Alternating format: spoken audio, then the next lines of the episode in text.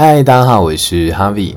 我最近看了韩国的一部恋爱综艺节目，叫做《换乘恋爱》第二季。然后我看了前两集，但是啊、今天不是来聊换乘恋爱。我今天想要分享的是，我在这个节目里面有一个环节特别让我印象深刻，就里面有个女生，然后他们在自我介绍环节的时候会。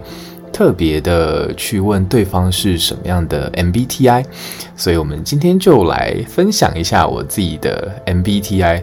那要先来简单介绍一下，到底什么是 MBTI？它像是一个啊、心理测验一样，但它会把呃个性分成十六种不同的人格啊、像是内向啊或外向啊，或者是你比较偏向是。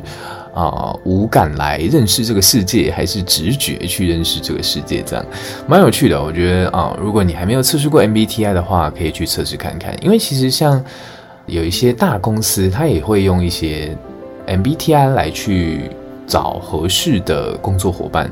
其实不应该说是大公司啦，新创比较容易导入这样子的。呃，性向测验，其实在我第一份工作的时候，我们公司也有导入 MBTI，但就是做一个参考用，对，蛮有趣的。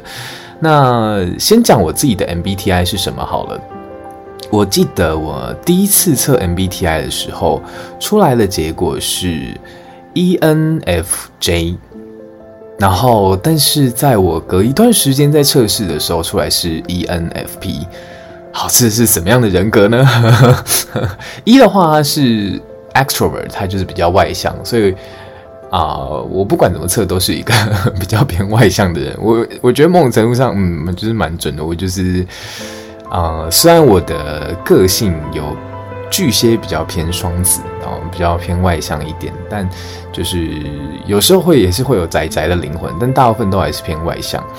然后 N 的话，它是 for 直觉的意思，就是 intuitives，它是啊，你可比较会关注人事物背后隐含的意义啊，以及模式这样。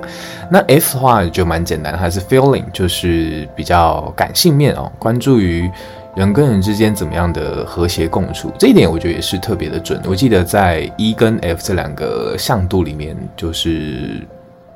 占比都比例比较高一点，就是比较感性导向的人。那比较我觉得有趣的是，第一次测我是测出来是 J，J 是 Judger，就是他是啊、很有计划、很条理的去在时间框架下工作啊去做判断的事情。